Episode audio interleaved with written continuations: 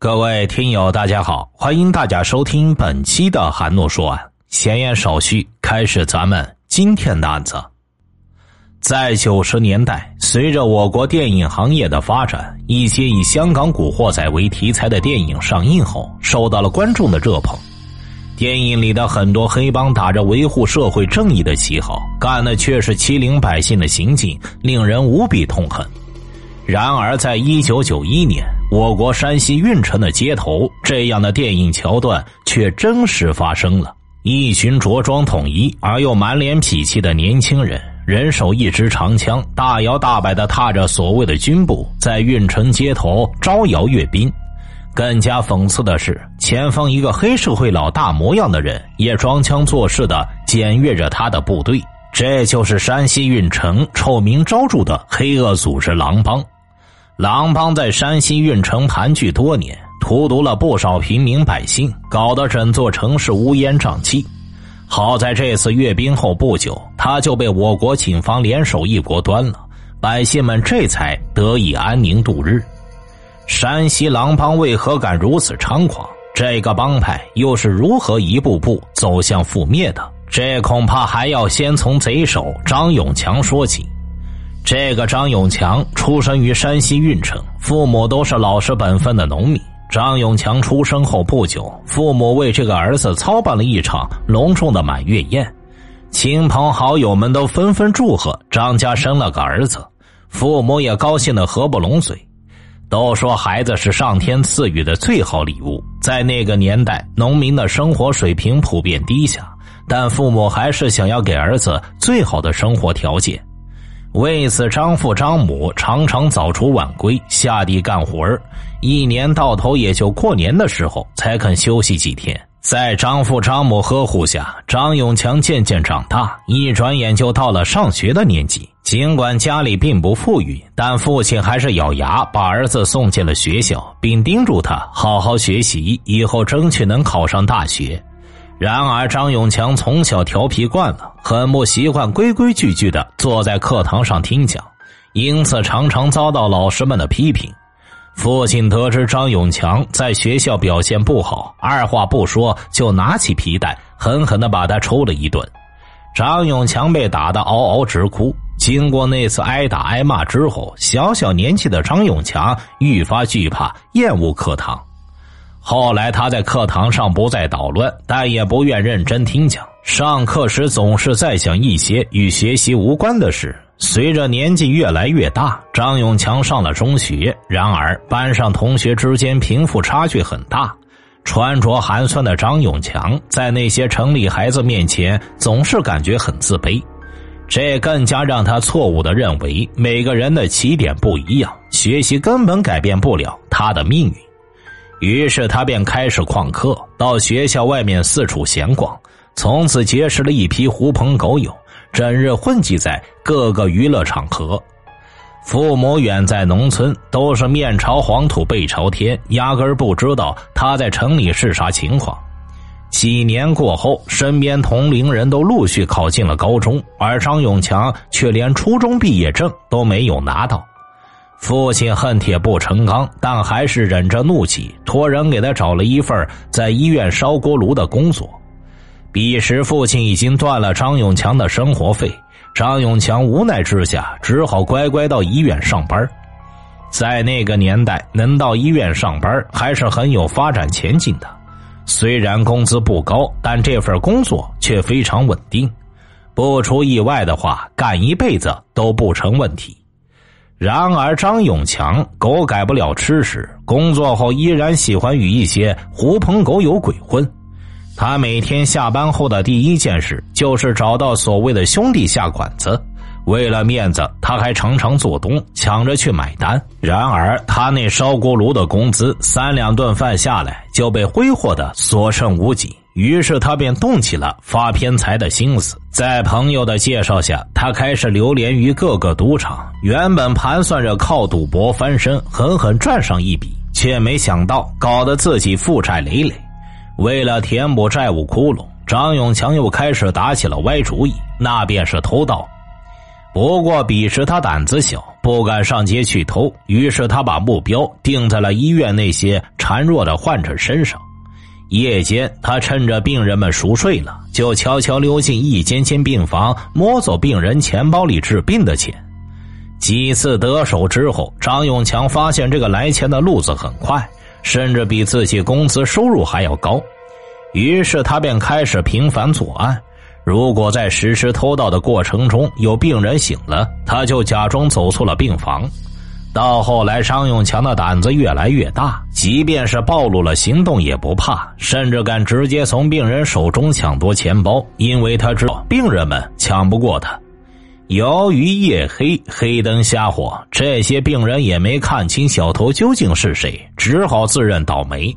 不过从那以后，病人们都不敢把钱放在病房里，张永强也就没得偷了。气急败坏之下，张永强便决定到街头巷尾去偷那些路人的钱，但偷着偷着就逐渐演变成了抢劫，而他下手的目标一般都是弱者，受害者一般都会选择破财消灾。在这样的情况，张永强不仅攒下了一笔资产，胆子也越来越大。后来，他又认识了跟他一样偷鸡摸狗的曲红阁、二杆三人，甚至还相互交流了偷盗抢劫的经验。一番商量过后，三人决定成立团伙，一起行动，还煞有介事的效仿桃园三结义，当场结拜为兄弟。张永强因为年长，被尊为了大哥。此后，这三人便开始横行街里，干起了敲诈勒索的勾当，令附近的居民痛恨不已。久而久之，三人也算是小有名气。一些小偷小摸的无业青年便来投奔他们，申请加入他们的团伙。一段时间以后，张永强的团伙已经达到了十几人的规模，很像电影里的帮派。于是他便将自己团伙取名为“狼帮”。为了安置这些马仔，张永强物色了一个地方作为自己的老巢，而这个地方正是他先前工作的医院。之所以选择这里，一方面是因为医院里他很熟悉，方便掩护身份；另一方面是他团伙时常在外边打架受伤，在医院也方便治疗。于是他先控制了自己最熟悉的锅炉房，紧接着又控制了门卫室，后来就连医生和护士也被他们控制了。自从他霸占了这家医院后，医院几乎成了狼帮的专属医院。那些受伤的马仔，不管是在哪里受的伤，都会被送到这家医院治疗。他们不仅不肯出一分钱，如果治疗的过程中伤员被弄疼了，马仔们就会把医生暴打一顿。在他的威胁之下，医生们敢怒不敢言，只好任由狼帮作威作福。之后，每当夜幕来临，张永强就带着马仔们四处玩乐。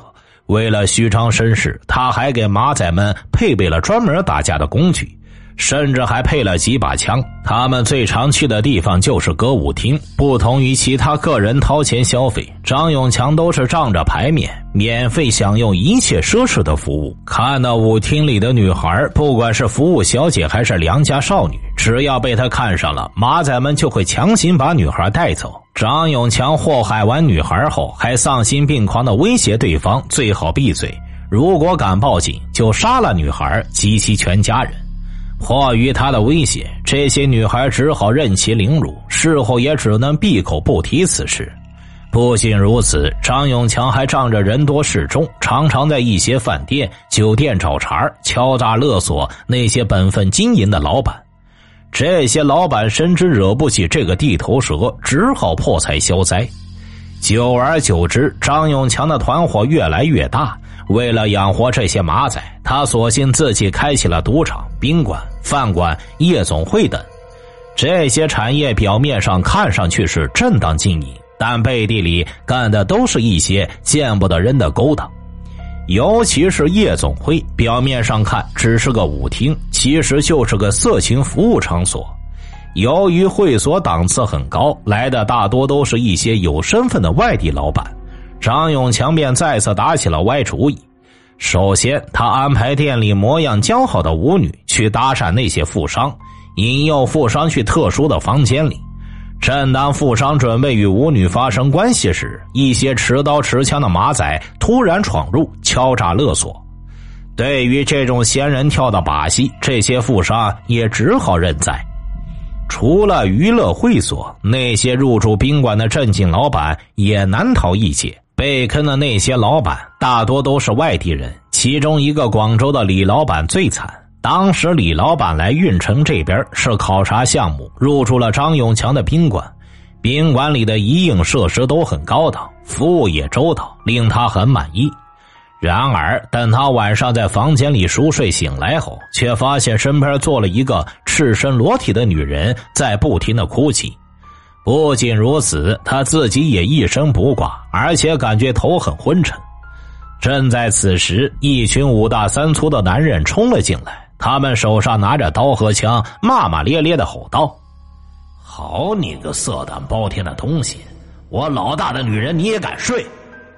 李老板是赶忙摇头解释，说自己什么也没干。不料对方几人立马对他一阵暴揍。为首的男人又说道：“现在给你两条路：第一，把你的命根子留下，给我老大赔罪；第二嘛，赔我老大五千块精神损失费。”李老板到了这儿才反应过来，自己睡之前应该是被下药了，自己的衣服也是被这伙人扒光的。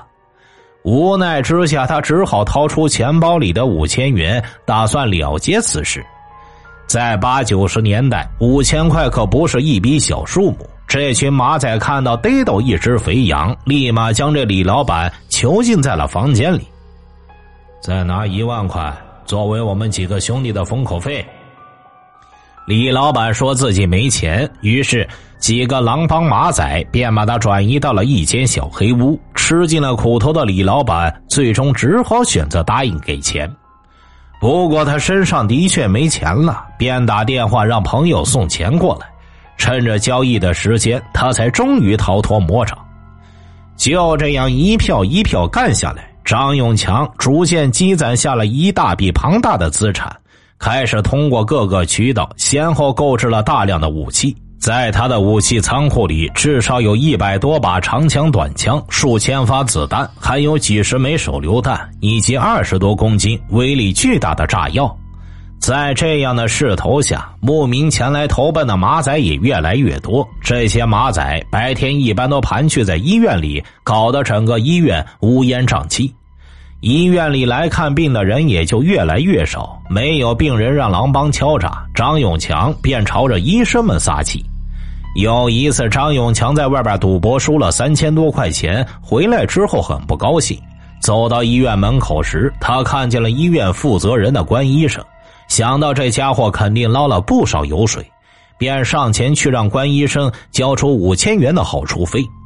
关医生知道张永强的手段，但仍然不肯屈服，称自己没有那么多钱。张永强一听，立马火冒三丈，揪过医生就是一顿暴打。关医生被打得鼻青脸肿，浑身是血。直到这些人打累了，他才得以喘息。本以为挨打就能躲过一劫，不料张永强恶狠狠的说道：“别以为老子不知道你的家底，限你两天之内交出五千块钱，不然我就去慰问你的老婆孩子。要是敢报警，老子让你死无全尸。”关医生只能唯唯诺诺求饶，终于在几人休息的空档逃回了家里。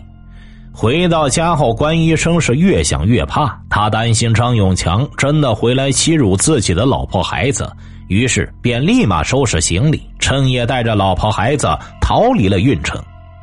张永强猖狂到这个地步，自然引来了不少仇家。不过，由于他势力庞大，敢跟他作对的人都没有好下场，因此运城里的大小人物只要碰上张永强，都只好认栽。之后，为了进一步扩大自己的势力，他继续以非法暴力的手段四处敛财，招募小弟。到了一九九一年，他创立的狼帮团伙已经达到了百人以上的规模。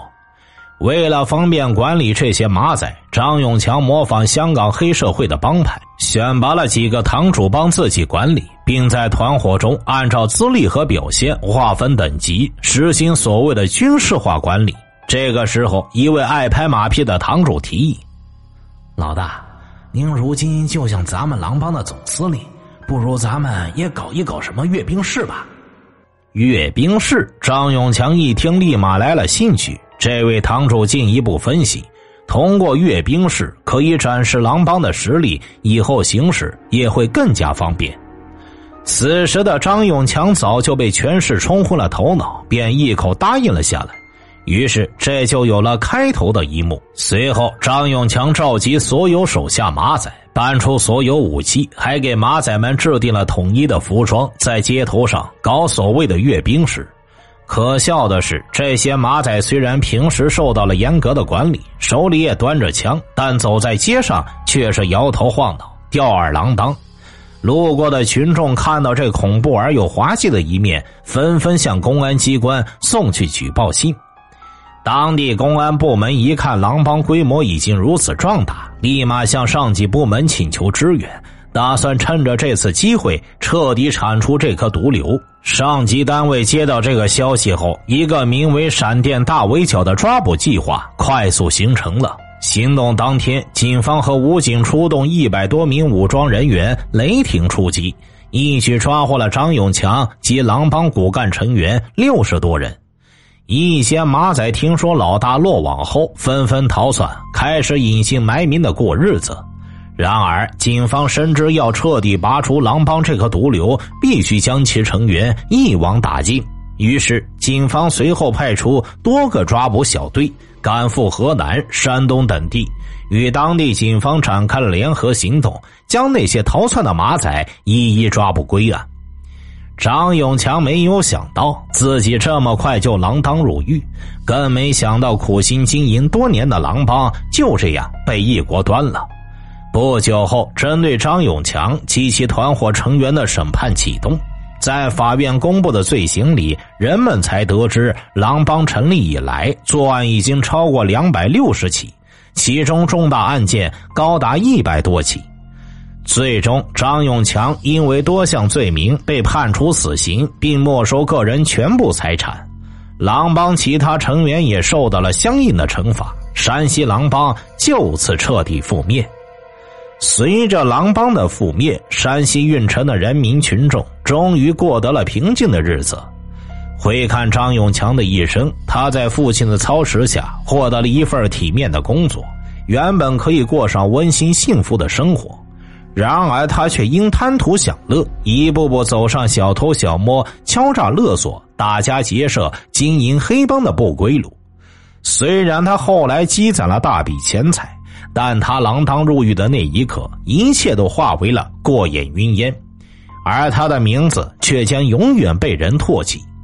正所谓善恶报应，祸福相承，生死当之，无谁代者。张永强自己酿下的苦果，最终只能自己咽下。听大案要案，观百态人生，我是说书人韩诺，关注我，了解更多案件。好了，这期节目就为大家播讲结束了，咱们下期再见。